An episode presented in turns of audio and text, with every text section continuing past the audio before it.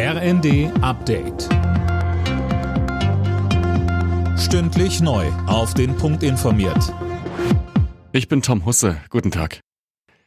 Der russische Überfall auf die Ukraine ist auch diesmal das beherrschende Thema auf der Münchner Sicherheitskonferenz.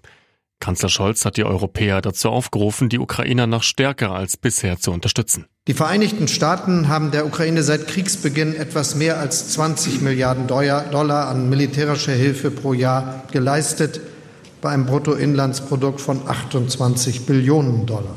Eine vergleichbare Anstrengung muss doch das Mindeste sein, was auch jedes europäische Land unternimmt. Unterdessen hat sich die ukrainische Armee aus der umkämpften Stadt Avdivka zurückgezogen. Für Russland ein symbolischer Erfolg.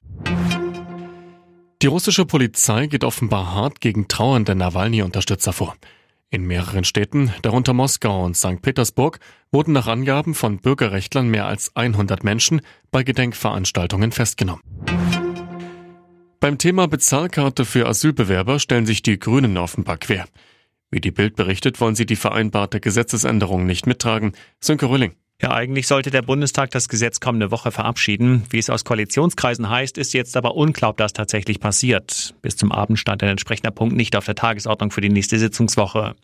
Grünen-Fraktionsgeschäftsführer Mihalic meint, es brauche gar keine bundesweiten Gesetzesänderung für die Bezahlkarte. Das zeige zum Beispiel die Einführung der Karte in Hamburg. Die Bundesländer befürchten dagegen, dass die Bezahlkarte ohne Gesetzesänderung rechtlich angreifbar sein und eine Klagewelle auf sie zukommen könnte. Trotz eines erneuten Pilotenstreiks sollen viele Flüge der Lufthansa-Tochter Discover durchgeführt werden. Laut einem Airline-Sprecher fällt nur gut ein Drittel der Verbindungen aus. Betroffene Passagiere werden auf andere Flüge umgebucht. Der dreitägige Warnstreik läuft seit Mitternacht. In der Fußball-Bundesliga kann Leverkusen heute die Tabellenführung auf acht Punkte ausbauen. Der Spitzenreiter ist bei Aufsteiger Heidenheim zu Gast. Verfolger Bayern München spielt erst morgen in Bochum. Alle Nachrichten auf rnd.de